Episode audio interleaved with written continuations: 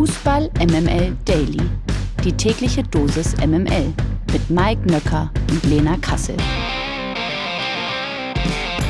Einen wunderschönen guten Morgen. Es ist Freitag, der 16. Dezember. Ihr hört Fußball MML Daily. Das freut uns wie jeden Morgen sehr. Und was soll ich sagen? Das WM-Finale steht vor der Tür. Das bedeutet natürlich allen voran, dass wir über das Finalmatch Argentinien gegen Frankreich sprechen müssen. Bedeutet aber natürlich auch, dass wir auf die vergangenen WM-Wochen zurück blicken müssen, können, sollten. Und mit wem könnten wir das besser als mit dem zweiten L von Fußball MLL? Lukas Vogelsang, schön, dass du wieder mit dabei bist.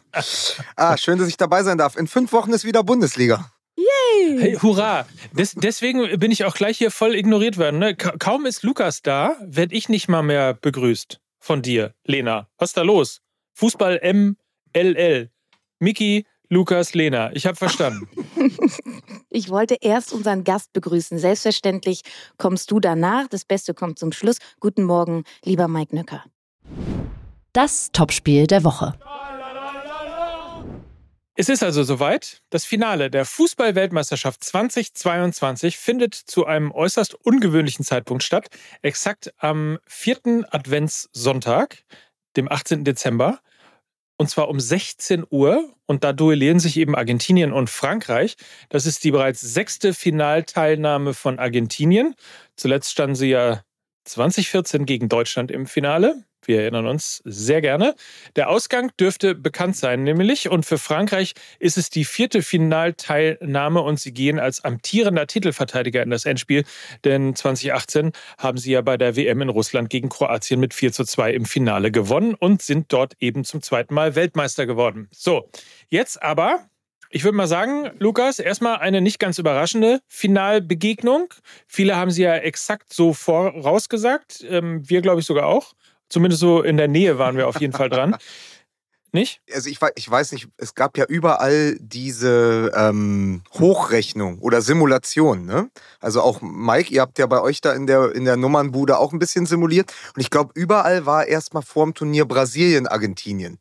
Und dann sind die Brasilianer oder die Argentinier irgendwo falsch abgebogen, dass das im Turnierbaum nicht mehr gepasst hat. Dann hätte es das Halbfinale sein können. Das haben uns die Kroaten versaut, was ich immer noch eine Frechheit finde. Also uns das Halbfinale Brasilien-Argentinien zu klauen und dann so eine Leistung auf den Platz zu bringen gegen die Argentinier ist vielleicht die Unverfrorenheit dieses Winterturniers. Ähm, ja, und ansonsten ist es aber das Finale, das dieses Turnier verdient hat und das auch diesem Turnier würdig ist, weil hätten sich die Kataris und hätte sich die FIFA ein Endspiel wünschen oder backen können, wäre es dieses gewesen. Es ist auch ein Endspiel von PSG und Katar. Es ist Mbappé gegen Lionel Messi. Also besser hätte es aus der Sicht der FIFA und aus der Sicht Katars nicht laufen können. So ein bisschen wie beim Pferderennen, ne? wo die reichen Leute auf der Tribüne sitzen und ihre Pferdchen da laufen sehen, in die sie viel Geld investiert haben. So machen sie das ja äh, quasi auch mit Mbappé und äh, mit Messi. Ja, also, und jetzt ist ja nur die Frage, wer wird denn Galopper des Jahres? ja, also Darf ich jetzt zurückfragen oder, oder muss ich die Antwort mir selber geben? Also darf ich jetzt von euch erfahren, was ihr glaubt? Also das große Superstar-Duell, die Mannschaftskollegen, Mbappé gegen Messi, die größten Stars, der Altstar, wo jetzt, der jetzt, glaube ich, in diesen Wochen die GOAT-Debatte endgültig für sich entschieden hat gegenüber Cristiano Ronaldo. Oder der Herausforderer und zukünftige mega, super duper, interstellarer Topstar Kylian Mbappé. Wer wird es für sich entscheiden? An wem wird es mehr hängen am Sonntag? Also ich würde sagen, dazu kommen wir gleich, weil wir haben ja hier auch so, ich habe mir das so ein bisschen als Spannungsbogen anders vorgestellt. Also das okay. wäre dann so hinten raus die Knallerfrage, weil wir wollen das ja nicht vorab greifen. Wir fangen mal langsam an. Wir haben die Stufe 1 gezündet, das heißt... Klein, kleiner Spoiler, Lukas, kleiner Spoiler. Lena ist noch nicht so lange dabei, die hält sich noch ans Skript. Ja, ja. ich versuche euch zwei Galopper mal einzufangen. Also wir, wir, wir haben jetzt gesagt, es ist eine nicht ganz überraschende Finalbegegnung. Es ist die Finalbegegnung, die irgendwie ja auch nach Katar passt. Der Plan ist aufgegangen. Sie haben ihre Pferdchen ins Finale gebracht. Genau. Jetzt ist natürlich die Frage äh, allen voran erstmal, wie wurden diese Pferdchen denn ins mhm. Finale gebracht? Also, was hat die Argentinier bei dieser Weltmeisterschaft ausgezeichnet und was die Franzosen? Darüber müssen wir mal allen voran reden. Fangen wir mal mit Argentinien an. Reicht da einfach zu sagen, das hat Messi halt gemacht? Oder sagen wir und blicken darauf ein bisschen differenzierter und, und, und reden vielleicht auch über solche Figuren wie Alvarez ähm, und so weiter und so fort, dass, dass es eben Argentinien in, in diesen Turnieren nicht nur Messi war. Mir fällt da immer diese wunderbare Karikatur vom Beginn des Turniers an. Das war aber noch vor dieser Überraschungsniederlage gegen Saudi-Arabien. Da gab es diese Zeichnung, ähm, die früher, also die argentinische Nationalmannschaft früher gezeigt hat. Ähm, da saß die ganze Mannschaft auf einem Pferdewagen und Messi hat sie gezogen. Und dann Heute sitzt Messi in dem Pferdewagen und die Mannschaft zieht ihn. Und ich glaube, das ist wirklich der große Unterschied äh, zu all den Jahren, wo es nicht funktioniert hat, dass Messi das nicht allein auf seinen Schultern trägt und genau weil er das nicht muss, es aber in jeder Sekunde kann. Also er, er hat den Raum für diese genialen Momente wie vor dem 3 zu 0 gegen äh, Kroatien, wo man wirklich dachte, okay, was passiert hier gerade?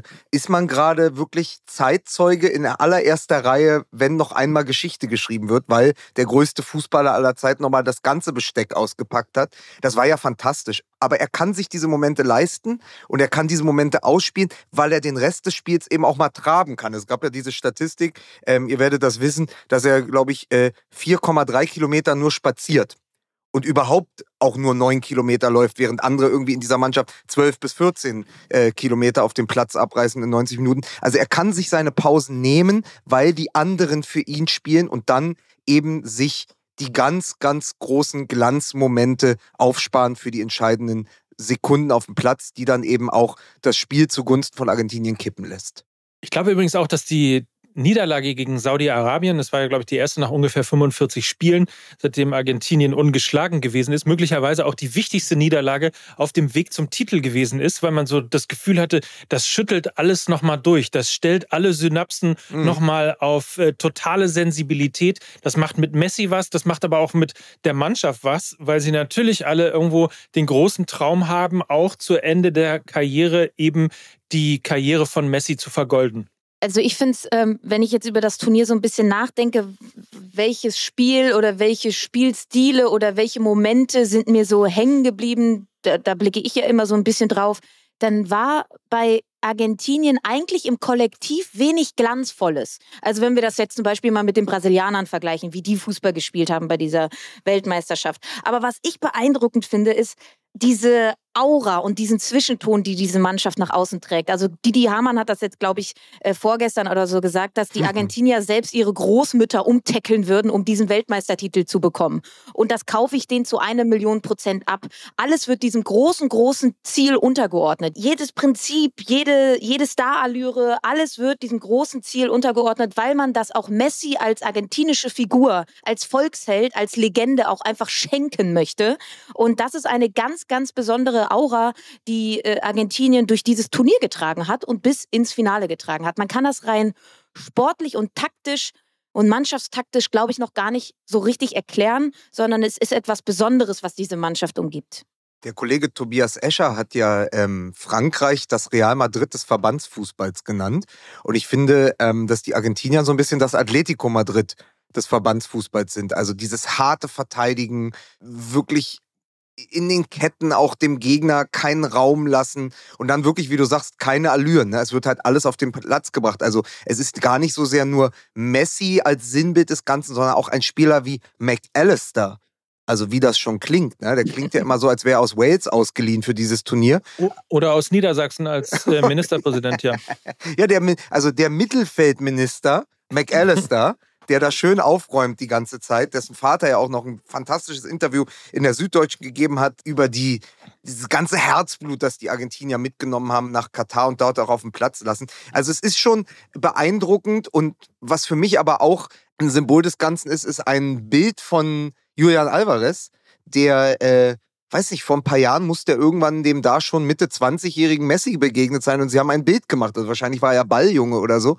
Und heute spielt er im Halbfinale neben ihm und schießt zwei Tore. Das zeigt ja auch so ein bisschen diese ganze Herangehensweise äh, und auch das Mindset der Argentinier, wenn du überlegst, viele von denen, wenn die jetzt so Mitte 20 sind, dann waren die halt, als Messi schon absoluter Topstar war, Kinder die sind mit dem als Nationalhelden groß geworden und haben jetzt die große Chance, ihrem Nationalhelden im letzten, im fünften Turnier dazu zu verhelfen, dass er endlich, endlich Weltmeister wird. Und ich glaube, sowas stachelt dann doch an. Kommen wir mal zu den Franzosen. Ähm, ich glaube, es war eine argentinische Zeitung. Ähm, die haben nach dem Halbfinalsieg gegen Marokko äh, sinngemäß geschrieben, das ist irgendwie eine komische Mannschaft. Da können wir gleich auch ein bisschen näher drauf eingehen, weil sie natürlich wirklich einen komischen Fußball spielen. Trotzdem aber würde ich mal sagen, auch hier in diesem Fall verdient im Finale stehen, oder? Ja, weil die Idee von Deschamps aufgeht. Also ich finde, Sandro Wagner hat das ganz gut analysiert an der Seite von Belareti, der sagt, er lässt am Ende so Fußball spielen, wie er selbst als Spieler auf dem Platz stand. Also, es mag auch Belareti gewesen sein. Für mich hat sich das irgendwann gemischt, aber es ist sehr viel Deschamps auf dem Platz. Diese ordnende Hand, äh, im Zweifel alles der Defensive unterordnen. Also, wir haben ja dieses merkwürdige Mimikry dieser Mannschaft, dass das eigentlich offensiv begabteste Team dieses Turniers, also von den Spielern, die auf dem Platz stehen, eigentlich den defensivsten Fußball spielt. Die haben ja gestern über, ich weiß nicht, wie du das siehst, Lena, aber über 40, 50 Minuten die Marokkaner kommen lassen und teilweise am 5-Meter-Raum verteidigt. Sowas habe ich ganz lange nicht gesehen, außer vielleicht irgendwo in der Verbandsliga. Die haben ja, und dann aber mit einer, mit einem Stoizismus. Also selbst wenn die Marokkaner zu viert im Strafraum waren, haben sie das einfach wegverteidigt. Und dort wieder, sind wir wieder beim Thema Sinnbild, gab es eine Szene, da ist Konate mit dem Ball gelaufen und an der Mittellinie umgekehrt. Also hat den Ball gespielt, ist wieder umgekehrt, als wenn da so eine Mauer war. Weil all, all jene, also Varan, Konate, die in diesem Defensivverbund arbeiten und die nicht Theo Hernandez heißen, der ja eigentlich ein Außenstürmer ist, haben die klare Order, nicht die Mittellinie zu überschreiten. Und das zeigt ja schon, wie Deschamps diese Mannschaft eingestellt hat. Er sagt, erst die Defensive und dann gucken wir, was Mbappé und Giroud da vorne machen. Also sie spielen meiner Meinung nach schon fast ein bisschen arrogant. Also ein, ein gutes Pferd springt ja nur so hoch, wie es muss. Und sie können zu jeder Zeit das Spiel dominieren, weil sie haben eben alles dafür da, Spiele zu gewinnen. Und ich habe auch einen ganz schönen Ausschnitt in einer, in einer, ich glaube, das war in einer französischen Zeitung gelesen. Und da hieß es nämlich auch, Frankreich ist eine seltsame Mannschaft. Sie scheinen stets kleiner, als sie in Wirklichkeit sind. Oder was die Zahlen oder einige Leute sagen, was sie sind. Abgesehen von einigen wenigen Abwesenheiten und neuen Namen scheint Frankreich im Wesentlichen die gleiche Mannschaft zu sein wie vor vier Jahren. Eine praktische Mannschaft, nüchtern bis zum Exzess, die nicht glänzt, aber auch nicht verzeiht. In einem so traurig destruktiven Team, das ja eigentlich mit individueller Weltklasse nur so sprudelt, ist Antoine Griezmann der Spieler, der alles zusammenhält. Nur dass ihm die Aufmerksamkeit, die er verdient hätte, viel zu selten zuteil wird. Und das da sind wir dann wieder, wenn wir über die Starspieler sprechen. Mbappé und Messi. Was Alvarez oder McAllister für Messi ist, ja. ist Griezmann und auch ein Chouameni für Mbappé. Also sie haben die Mannschaft und das Kollektiv und die taktische Ausrichtung wird um sie herum gebaut. Es ist eine fantastische Überleitung, weil ähm, es ja auch ein bisschen darum ging, auf wen sollte man sonst noch achten. Und ich habe mir jedes Spiel bei den Franzosen notiert, was passiert da eigentlich? Griezmann war für mich immer ein Stürmer. Vielleicht ein Außenstürmer, vielleicht eine hängende Spitze. Und der reüssiert in diesem Turnier als offensiver Achter. Mal ist er Regisseur, dann spielt er, also ich weiß nicht, für mich einer der schönsten Pässe. Also Mike wollte ja den Pass von Messi heiraten diesen mhm. Welt, also diesen für mich Jahrhundertpass, den er da spielt. Aber Griezmann hat gestern einen auf Mbappé in den Lauf gespielt. Das war zum Zungeschnalzen, würde Kali sagen. Ähm, also das ist einfach auch eine Art von Weltklasse hinter dem Weltklasse-Fußballer äh, Mbappé, die man nicht vernachlässigen sollte. Griezmann spielt auf einer für mich eigentlich ungewohnten Position, ich hätte ihn da nicht vermutet, ein fantastisches Turnier, das er wahrscheinlich nicht so gespielt hätte, wenn äh, Conte oder Pogba im Kader gewesen wären. Aber nochmal, diese Kadertiefe mit Griezmann, der dann eben jenen Pogba meinetwegen ersetzt und dann Zehner spielt und du siehst keinen Qualitätsverlust, beziehungsweise es ist sogar noch besser geworden, das Spiel, weil er eben äh, als ich würde ja fast schon sagen, Kit zwischen den Mannschaftsteilen. Also er hält das Mittelfeld und die Offensive zusammen wie kaum ein anderer Zehner. Also Messi, der Herr des, der ja wirklich der Herr des Mittelfelds ist, der wirklich für mich jetzt der beste Zehner äh, bei diesem Turnier ist, aber danach kommt schon Griezmann bei dem Einfluss, den er auch auf das Spiel der Franzosen hat. In jeder Sekunde, wenn er am Ball ist und dann taucht er plötzlich noch im 16er auf. Also gab es ja zwei oder drei Situationen, wo er die Bälle einfach abgegritscht oder abgelaufen hat. Dann ist er plötzlich ein verkappter Sechser. Also einer der komplettesten Mittelfeldspieler, von dem ich vor äh, drei Monaten noch nicht wusste, dass er überhaupt ein Mittelfeldspieler ist. Plötzlich Box-to-Box, ne? Weil man darf ja. ja. nicht vergessen, er hat auch schon drei Vorlagen und führt damit die äh, Vorlagenliste an. Also äh, Wahnsinn, was er für eine Entwicklung auch noch in dem späten Sommer, Herbst, wie auch immer seiner Karriere hat. Ne? Also ist schon beeindruckend. Gibt, gibt, gibt es das eigentlich? Ist, gibt es Beispiele in großen Karrieren? Also klar, Ronaldo hat als Außenstürmer begonnen bei Manchester United damals und war, ist dann irgendwann Mittelstürmer geworden, aber auch weil er dann im Spätherbst nicht mehr so schnell war. Und natürlich dieses fantastische Kopfballspiel hat Messi ist ja auch als Außenstürmer äh, bei Barcelona aufgefallen, ist dann irgendwann in die Mitte gerückt. Aber gibt es das sonst so in der Art, dass auf diesem Niveau sich nochmal die Position verschiebt? Also auch in der Vehemenz? Hat Matthäus nicht im, im, im Spätherbst seiner ja. Karriere Libero gespielt? Genau, ich wollte gerade sagen, ja. Franz Beckenbauer und Lothar Matthäus. Ja. Äh, da, da, tatsächlich. Aber, Le aber Lena, du bist halt auch einfach, du bist auch einfach, das muss ich jetzt an dieser Stelle mal sagen, zu jung für diese Europameisterschaft, in der äh, Lothar Matthäus Libero gespielt hat. Ich habe ja gesagt, auf Weltklasse-Niveau die Position äh, verschoben. Es war ja am Ende ein ein Trauerspiel. Also, dass dieser Dynamiker Lothar Matthäus, ja, also man erinnert sich noch an das Tor gegen Jugoslawien 1990, dann plötzlich Libero spielen musste in dieser traurigsten, nennen wir es ruhig Dreierkette, in der traurigsten Dreierkette aller Zeiten. Das war ja dann irgendwie nur noch, um eine Position für ihn zu finden. Hier hat sich ja wirklich ein Spieler innerhalb von kürzester Zeit unter der Anleitung von Deschamps neu erfunden. Jetzt haben wir beide miteinander verglichen, beide Mannschaften. Wir haben auf die Defensivqualitäten äh, geschaut, auf die Offensivqualitäten. Jetzt ist die große Frage, was wird das für ein Spiel? Müssen wir uns auf so ein taktisches Abtasten, wie man es gerne hat, in Finals einstellen oder Visier hoch und Rock'n'Roll? Womit rechnest du? Ja, also normalerweise sind ja Finalspiele immer die langweiligsten Spiele des Turniers. Also 2014, wir werden uns immer an das 7 zu 1 erinnern.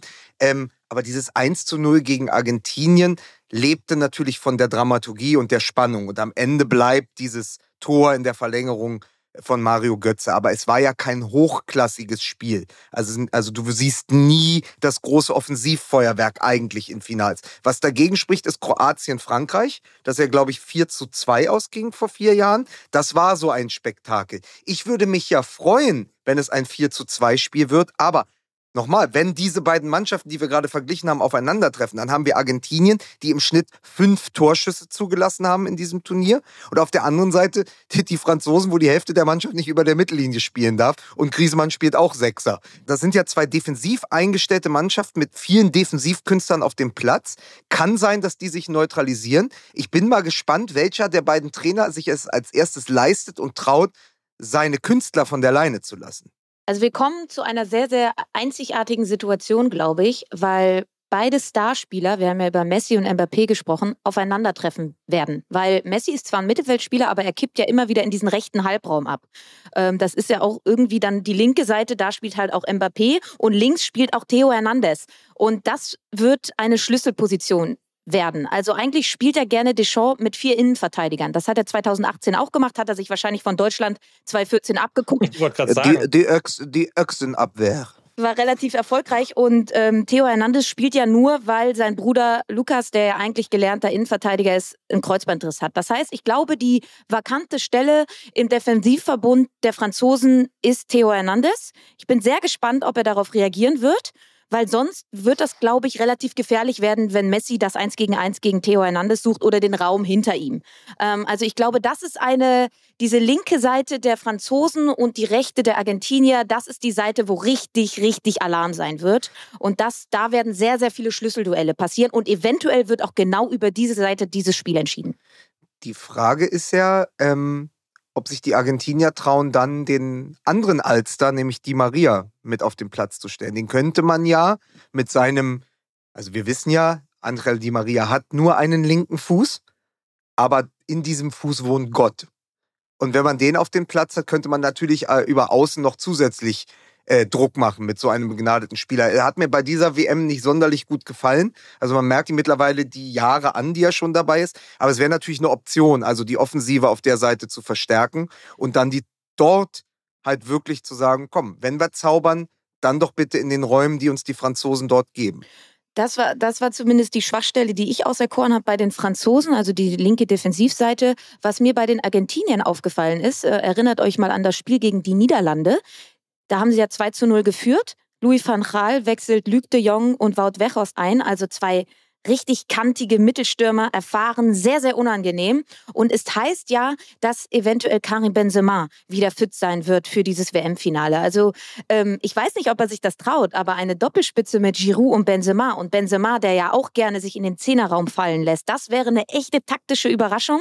Und ich glaube, das könnte die argentinische Abwehr vor Probleme stellen, ähm, weil das eben zwei echte Haudegen sind, die mit allen Wassern gewaschen sind und die ähm, auch auf engen Situationen einen guten Kopfball haben und einfach äh, in Abschlusssituationen kreieren können. Also das ist mir ähm, aus dem Spiel gegen die Niederlande hängen geblieben, dass die Argentinier da wirklich, wirklich Probleme mit hatten, als sie plötzlich mit zwei Stürmern, zwei klassischen Mittelstürmern konfrontiert waren. Ich muss ehrlicherweise sagen, dass ich das nur mal gehört hatte vor ein, zwei Wochen, dass er zum Finale wieder dabei sein könnte. Er muss ja wohl auch nicht nachnominiert werden, weil er noch im Kader steht, obwohl mhm. ja Kolumuani äh, nachnominiert wurde. Aber ich glaube, das geht innerhalb dieses 26er-Kaders. Genau kann ich es nicht erklären. Ist er denn schon in Katar? Also trainiert er mit der Mannschaft? Weil das habe ich nicht mitbekommen. Ich hatte es auch eher so verstanden, als würde er hinfliegen, weil er beim Finale dabei sein will. Also ich hatte jetzt nicht gelesen, dass er auch spielen will. Aber jetzt überlegen wir uns doch mal für die Mannschaftshygiene, für die Kabinenhygiene. Ein Giroud äh, erzielt vier Tore in diesem Turnier. Ein Stürmer, der von Benzema schon mehrfach in seiner Karriere verspottet wurde. Also, wenn ich ein Ferrari bin, hat er gesagt, dann ist er nur ein rostiges Moped. Hat er, glaube ich, mal gesagt. Äh, vielleicht habe ich auch paraphrasiert, aber so ungefähr äh, ist, glaube ich, das Zitat. Also Giroud und Benzema können sich gar nicht leiden. Jetzt ist diese Mannschaft ohne ihren absoluten Topstar, ohne den Ballon d'Or-Gewinner bis ins Finale gekommen. Ich glaube, das Schlimmste, was du aus psychologischer Sicht machen könntest, und es ist ja ein ganz großes Wenn und überhaupt und konjunktiv, ist Benzema jetzt zu nominieren in eine Mannschaft, die ohne ihn ins Finale kommt, sondern sagt, komm, aber der spielt das Finale und wir nehmen einem anderen der Spieler, die bisher sich durchgeackert haben durch dieses Turnier, einen Platz weg. Also das würde ich als Trainer nicht machen, weil es, glaube ich, einfach Schlag in die Fresse von der Mannschaft wäre. Zumal es ja auch in diesem Spiel nicht nur um den goldenen Pokal, sondern auch um den goldenen Schuh geht, ist ja auch äh, tatsächlich mal ein Finale in der Torschützenliste mhm. bei diesem Spiel. Mbappé und Messi jeweils mit fünf Treffern und dann eben Oliver Giroud und äh, Julian Alvarez mit jeweils vier. Wir gehen aber alle davon aus, dass es die große Messi-Krönung wird und dass er am Ende alles gewinnt, wie das sich so gehört in Fußballdramen ich, ich würde fast darauf wetten, dass, dass, dass sich da gar nichts mehr bewegt. Es wird ein 0 zu 0, es entscheidet sich im Elfmeterschießen. Also, das, also es würde auch, es wäre dann auch wieder, wir haben gesagt, es ist von der Konstellation her, es ist von der Paarung her das passendste Finale. Ich finde, ein 0 zu 0 mit Elfmeterschießen wäre genau das passende Ergebnis zu diesem Turnier. Weil davon hatten wir eine ganze Menge. Und dann kommt es natürlich auf die Keeper an. Und dann kann man ja gucken, kann der jetzt Rekordspieler der französischen Nationalmannschaft Hugo Loris in seinem zweiten WM-Finale äh, noch einmal zum Helden werden. Das ist ja auch eine interessante Geschichte. Aber ich glaube, da bewegt sich gar nichts. Ich glaube, die neutralisieren sich und keiner von beiden schießt ein Tor. Womit jetzt alle MML-Hörer wissen, es geht 3 zu 3 aus und jeder von den beiden macht drei. Aber mhm. ich gehe wirklich davon aus, dass die gar nicht treffen, dass sich das neutralisiert. Dann lass jetzt noch mal eine schnelle Runde machen. Wir sagen jetzt nacheinander kurz unseren Tipp für den Thron, für den Titel. Mike fängt an. Ich habe vor dem Turnier Argentinien gesagt und ich sage auch äh, vor dem Finale Argentinien. Es kommt ja schon auf die Geisteshaltung drauf an. Also welche Geschichte möchte man dann am Montag in den Zeitungen lesen? Will man, dass es Messi endlich schafft, bei seiner fünften WM den ersten Titel zu holen? Oder möchte man, dass es das erste Mal nach 60 Jahren seit Brasilien einer Mannschaft gelingt, den Titel zu verteidigen? Mir sind die Argentinier aufgrund der Geschichte mit Messi näher, deswegen hoffe ich auch, dass sie gewinnen, weil wenn einer der GOAT sein will und wenn einer den Fußball, mit dem ich aufgewachsen bin, so dominiert hat die letzten 15, 20 Jahre, dann soll er auch mit dem größtmöglichen Titel abtreten können. Schönere Geschichte auf jeden Fall Messi. Ähm ja, schon, oder? Äh, aber ja, ich habe nur ein bisschen Sorge. Äh, es ist so ein bisschen Fluch und Segen, weil ich glaube, die Argentinier wollen es so sehr die Hütte wird brennen. Die Hütte wird vor allen Dingen ähm, mit argentinischen Fans geflutet sein. Es wird äh, tatsächlich wahrscheinlich ein Heimspiel sein. Ähm, in Argentinien ist Sommer. Äh, Public Viewing wird äh, vollends ausgelastet sein. Es wird eine riesige Party geben. Ich weiß nicht, ob der Druck am Ende vielleicht dann doch zu groß ist und die Franzosen so abgezockt, so neutral, so kühl sind, dass sie einfach das Ding nach Hause fahren. Also ist natürlich die unschönere Geschichte, aber das würde dann irgendwie auch wieder zu Katar passen. Ne? Also letztendlich habt ihr ja gefragt, was, was wir uns wünschen. Also ich wünsche mir Messi, aber ich glaube, ah, die Franzosen, ja genau, dieses Abgezockte der Franzosen, da hast du halt komplett recht. Ne? Also man traut es ihnen einfach mehr zu, weil sie in den entscheidenden Momenten so unglaublich kalt sind. Pass auf, und am Ende wird es so, wir haben jetzt über 20 Minuten über das Finale geredet. Am Ende wird der ähm, Einspruch von ähm, Marokko, dem wird stattgegeben. und äh, Argentinien schlägt Marokko 5 zu 0 im Finale. Ja, na klar sprechen alle über das WM-Finale. Wir ja auch gerade 26 Minuten lang. Äh, morgen, also am Samstag, findet um 16 Uhr aber ja noch das obligatorische Spiel um Platz 3 statt. Yay! Kroatien trifft äh, auf Marokko. Kroatien verlor ja deutlich mit 3 zu 0 gegen Argentinien im Halbfinale. Und die Marokkaner unterlagen Frankreich trotz einer starken Leistung mit 2 zu 0. Lukas, wem gönnst du die Bronzemedaille mehr und warum? Luka Modric. Also die Antwort ist Kroatien, weil Luka Modric, ähnlich wie bei Messi, es ist, ähm, man kann von den Kroaten halten, was man will. Und auch da gab es im äh, Turnierverlauf wieder ein paar unschöne Geschichten in der Kabine. Also wir haben ja schon oft über ihr Liedgut und ihren Musikgeschmack gesprochen, auch sehr kritisch gesprochen. Also die Kroaten sind nicht everybody's darling, aber ich mag den Fußball, den sie spielen. Ich fand sie natürlich sehr enttäuschend in dem Halbfinale. Aber Luka Modric, dass der nochmal so den Taktstock schwingen konnte, finde ich, der hat, der hat als Belohnung, allein als Belohnung verdient, dass er nochmal mit einem dritten Platz aus diesem Turnier geht. Das ist ja dann auch in gewisser Weise eine Krönung dieser fast schon beispiellosen Karriere. Und ich finde, es wäre verdient, auch wenn natürlich alle sagen würden, der große Außenseiter Marokko, diese Underdog-Geschichte dieses Turniers sollte mit sagen wir mal, mit der Bronzemedaille äh, belohnt werden oder wie es in Deutschland heißt, die goldene Ananas. Möge doch bitte Marokko die goldene Ananas gewinnen, aber ich habe, mein, mein Herz schlägt ein bisschen mehr für die Kroaten und Modric. Gewinner des Tages.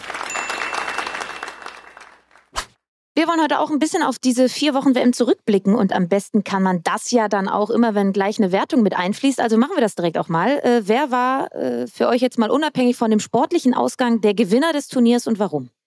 Für mich gibt es zwei Gewinner, sind die Torhüter von äh, Marokko und von Kroatien, die sich dermaßen ins Rampenlicht äh, gespielt haben. Man kennt das ja schon von anderen äh, WM-Turnieren. Mal war es Navas, mal war es Ochoa, jetzt waren es Livakovic und Bono. Bono, der bis zum Tor von Theo Hernandez noch kein äh, Tor eines Gegners kassiert hatte, sondern nur ein einziges Eigentor und auch sonst ähm, eine fantastische Figur abgegeben hat, äh, der Torhüter des FC Sevilla. Also der hat sich ins Schaufenster gestellt und genau neben ihm äh, steht Dominik Livakovic Livakovic, äh, der plötzlich ja auch bei den Bayern auf der Liste auftauchte, wenn es um äh, mögliche neuer Ersatztorhüter jetzt im Winter geht. Also ähm, da mal schauen, ob Dynamo Zagreb ihn schließlich freigibt oder ob die Bayern ihn überhaupt wollen, falls sie Nübel dann doch zurückholen.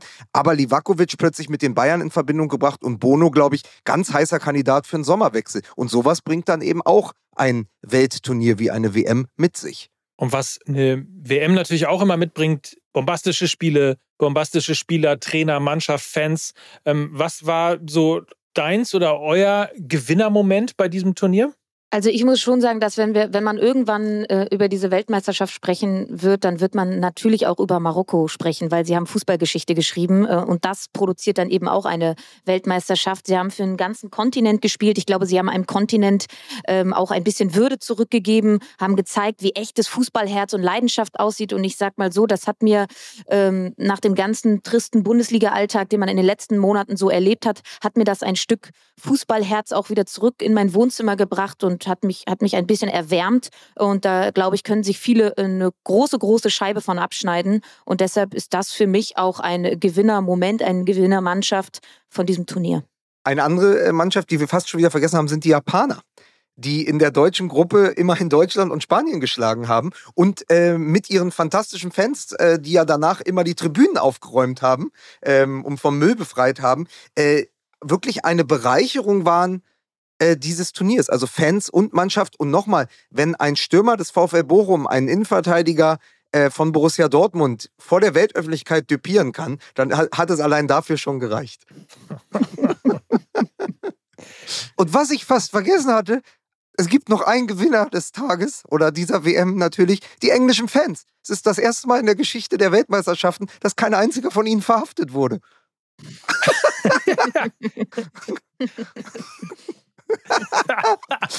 ja, und das ist doch eine super Überleitung für das hier. Verlierer des Tages.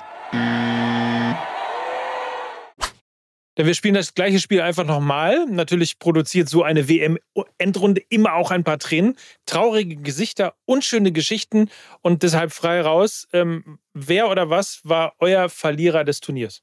Also für mich in allererster Linie die Spanier weil sie sich verkalkuliert haben mit ihrem Turnierbaum. Also dieses Kalkül gegen ähm, Japan zu verlieren, um dann den leichteren Gegner zu bekommen, ist ja nun wirklich überhaupt nicht aufgegangen, sonst hätten wir ja nicht ähm, Marokko auf der Gewinnerseite. Und danach kommt aber sofort Hansi Flick, der Bundestrainer, weil ich nicht verstehen kann, wie man mit so einer Kaderzusammenstellung ins Turnier gehen kann. Äh, vor allen Dingen, wir haben so viel darüber gesprochen, was sind die Trends vielleicht auch dieser äh, Weltmeisterschaft äh, gewesen. Und du siehst, Mike hat das sehr, sehr schön zusammengefasst auf Twitter. Ähm, Defensive gewinnt Spiele, Defensive gewinnt Meisterschaften. Das ist ja auch ein Faktor. Also du hast defensiv strukturierte Mannschaften, die auf einen klaren Sechser setzen. Also Brozovic bei Kroatien, Amrabat bei, also Sofian Amrabat bei Marokko, das waren ja klare Sechser. Und die Sechser-Nation Deutschland fährt ohne einen echten defensiven Mittelfeldspieler in dieses Turnier, obwohl der Trainer, und da habe ich euch ganz kurz einen Auszug aus dem Text mitgebracht von vor zwei Jahren, obwohl der Trainer ja selbst genau das immer war, nämlich dieser Sechser. Und da hat Christoph Kner äh, im April 2020 über ihn geschrieben, Flick war schon als Spieler ein fleißiger Mann. Im Mittelfeld hat er all die Bälle apportiert, die andere übrig gelassen haben. So. Und warum also ein klarer Sechser wie Flick. Wie kann der so einen Spieler nicht mitnehmen? Und ich glaube auch, wir hatten, ich hatte da mal äh, mit Lena am Rande des Turniers drüber gesprochen, ein Rode, ein Sebastian Rode von Eintracht Frankfurt, fit und in der Form aus den Champions League Spielen, hätte dieser Mannschaft sehr, sehr geholfen, weil es geht, nochmal liebe Grüße an Hansi Flick, nicht darum, die elf besten Spieler in ein Korsett zu drängen oder zu quetschen, sondern es geht darum, eine Elf aufzustellen, die in sich funktioniert, mit einem klaren Neuner und einem klaren Sechser. Und das ist ihm nicht gelungen. Und deshalb ist der ehemalige defensive Mittelfeldspieler Hansi Flick mein Verlierer dieser WM. Liebe Grüße auch an Maximilian Arnold, ne? Ja. An dieser Stelle vielleicht noch äh, kurz, wenn man mir das erlaubt, Verlierer natürlich von diesem Turnier auch äh, die FIFA und äh, The Clown himself, Gianni Infantino. Also wenn man irgendwann auf diese Weltmeisterschaft blickt und äh, wir können uns ja alle nochmal an seine Rede da erinnern, das war teilweise schon grotesk, makaber und un unterirdisch peinlich. Also äh, auch die ganze Posse um die One Love Binde und wir bestrafen euch dann mit einem Spielsperre und so. Also man muss auch ganz klar sagen, dass die FIFA als ganz, ganz, ganz großer Verlierer rund um diese Weltmeisterschaft rausgeht. Darüber wird zu reden sein. Natürlich bietet eine solche Weltmeisterschaft ja auch immer eine hervorragende Bühne für junge oder noch unbekannte Profis, die sich ins Rampenlicht großer Clubs spielen. Bei der WM 2014 war es zum Beispiel der erst 23-jährige James Rodriguez, der mit sechs Toren der beste Torschütze des Turnieres wurde und nach dem Turnier von Monaco für 75 Millionen Euro Ablöse zu Real Madrid wechselte. 2018 in Russland begeisterte dann der erst 19-jährige Kylian Mbappé die Welt. Vier Tore in sieben Spielen und die Begegnungen gegen Peru und Argentinien entschied er ganz allein. Nach der WM wechselte er dann von der AS Monaco für 180 Millionen Euro zu PSG. So, Wer hat sich während dieser Weltmeisterschaft bei euch auf den Zettel gespielt? Über wen wird in Zukunft noch zu reden sein? Habt ihr da wen entdeckt? Also eine Entdeckung ist es nicht, aber es ist ein Trostpflaster aus deutscher Sicht. Ich habe eine Statistik mitgebracht in diesen Daily. Erfolgreiche Dribblings von Spielern bei dieser Weltmeisterschaft. Kylian Mbappé 21, Lionel Messi 15 und zwischen den beiden Giganten Jamal Musiala mit 19 erfolgreichen Dribblings in halb so vielen Spielen. So. Der hat halb so viele Spiele gehabt wie die beiden Topstars und hat trotzdem vier äh, erfolgreiche Dribblings mehr als Messi und fast so viele wie Kylian Mbappé. Also es ist ja schon lange kein Geheimnis mehr, dass das der kommende Topstar aus Deutschland ist. Aber er hat es nochmal bewiesen. Das Einzige, woran er arbeiten muss, aber auch arbeiten will, das hat er in jedem Interview gesagt, egal ob in der Bild oder im Kicker, ist sein Abschluss. Also der wird auch noch torgefährlicher. Und dann haben wir natürlich da einen der vielleicht zukünftigen Ballon d'Or-Gewinner. Nur die Bayern müssen ihn jetzt nicht holen, weil sie haben ihn ja schon. Für 200.000 Euro, ne? Ja. Für 200.000 Euro von Chelsea verpflichtet. Also den hätte ich jetzt auch gesagt, aber das ist natürlich in der Tat kein äh, Geheimtipp mehr und ich bin mir sicher, Lena, dir ist irgendjemand anderes aufgefallen. In der Tat. Gut, dass du mich fragst, Mike. mir, ist, mir ist da jemand ins Auge gesprungen äh, mit dem ganz fantastischen Namen Hodi Gakpo. Ja, er ist äh, Niederländer, 23 Jahre alt, spielt aktuell noch bei der PSW Eindhoven, ist eine richtige Kante, äh, über 1,90 groß und kann in der Offensive nahezu alle Positionen bekleiden. Bei PSW spielt er auf der linken Außenbahn. Van Gaal hat ihn bei der WM als Mittelstürmer oder als Zehner auflaufen lassen und er hat in fünf WM-Spielen drei Tore erzielt. Und das Spannende bei diesen drei Toren, eins per Kopf, eins mit links, eins mit rechts. Das zeigt dann auch nochmal die Bandbreite dieses Spielers. Bei Eindhoven in dieser Saison steht er schon bei 30 Torbeteiligungen in 23 Spielen. Das ist Topwert in Europa. Und die Saison läuft ja noch, wie wir alle wissen. Also er wurde bei PSW ausgebildet, hat noch nie im Ausland gespielt. Und ich glaube, das wird sich ab Sommer definitiv ändern. Viele Top-Clubs haben ihn auf dem Zettel, unter anderem Manchester United. Und ich glaube, der wird für eine richtig hohe Ablöse den Verein wechseln. Und ihr habt das hier zuerst bei Fußball MML Daily gehört. Sag nochmal den Namen. Hodi Gakpo. Klingt wie ein YouTuber, findest du nicht? das, das Oder so ein Twitch-Kanal oder so. Klingt aber auch etwas, etwas wie etwas, das man mit Mayonnaise essen kann. Aber ja, frittiert. Dann schließt sich ja. ja. auch der Kreis mit den Holländern. Ja. Genau, jetzt haben wir wirklich auch noch jedes äh, Holland-Klischee ähm, mit in diese Sendung gepresst. Absolut. Aber kurz nochmal, er wirkt so ein bisschen wie eine total aufregende Mischung aus Arjen Robben und Kluivert. Mhm. Weil er eben irgendwie, er kann über den Flügel kommen, er ist in der Mitte wahnsinnig stark. Äh, also ja, ich glaube, der wird uns noch viel, viel Freude bereiten. Und wir werden ihn ja dann wahrscheinlich äh, schon im übernächsten Jahr in Deutschland begrüßen dürfen, wenn dann Europameisterschaft bei uns ist. Nicht, dass das nachher noch die kleine Erbse auf Holländisch heißt. Rack Burrito. Rack Burrito. Man soll keine Witze über Namen machen. Ja, ist egal. Wie lange äh, machst du jetzt schon MML mit mir und Mickey? Ja, hast auch wieder recht. So, wir skippen jetzt mal alles weitere, was wir noch im Skript haben, verpacken wir für Montag und gucken, was wir da noch äh, besprechen werden. In der letzten Sendung vor der Weihnachtspause dann natürlich über das Finale.